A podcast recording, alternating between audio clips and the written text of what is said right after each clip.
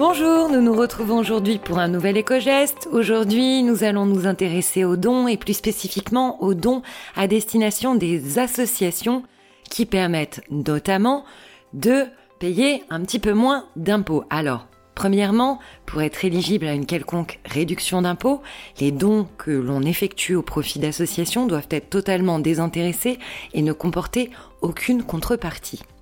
Ces dons peuvent concerner différentes formes d'associations, ils doivent être effectués au profit d'associations, mais également de fondations, d'œuvres, de fonds de dotation ou encore d'organismes publics ou privés.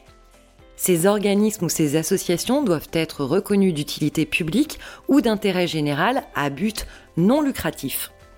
Les dons effectués au profit de ces associations ouvrent droit à une réduction d'impôt sur le revenu qui va de 66 à 75% du montant versé selon l'association choisie et dans la limite de 20% du revenu imposable.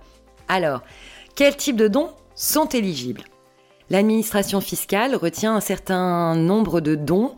Alors, premièrement, les sommes d'argent, bien sûr, versées à une ou plusieurs associations, mais également les dons en nature. Dans ce cas, c'est la valeur du don qui est déterminée lors de sa remise aux bénéficiaires.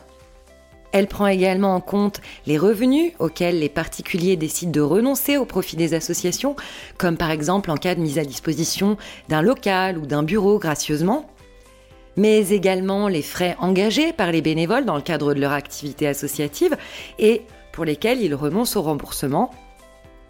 Et enfin, dernier, le don par SMS est également éligible. Alors il est vrai que les domaines d'activité sont essentiellement la philanthropie, les domaines culturels, éducatifs, scientifiques, sociaux, familiaux, humanitaires, sportifs ou culturels, ou encore les domaines permettant la mise en valeur du patrimoine ou encore la défense de l'environnement naturel, mais également tout ce qui va toucher à la diffusion de la culture, de la langue, des connaissances scientifiques françaises, de la présentation au public de spectacles.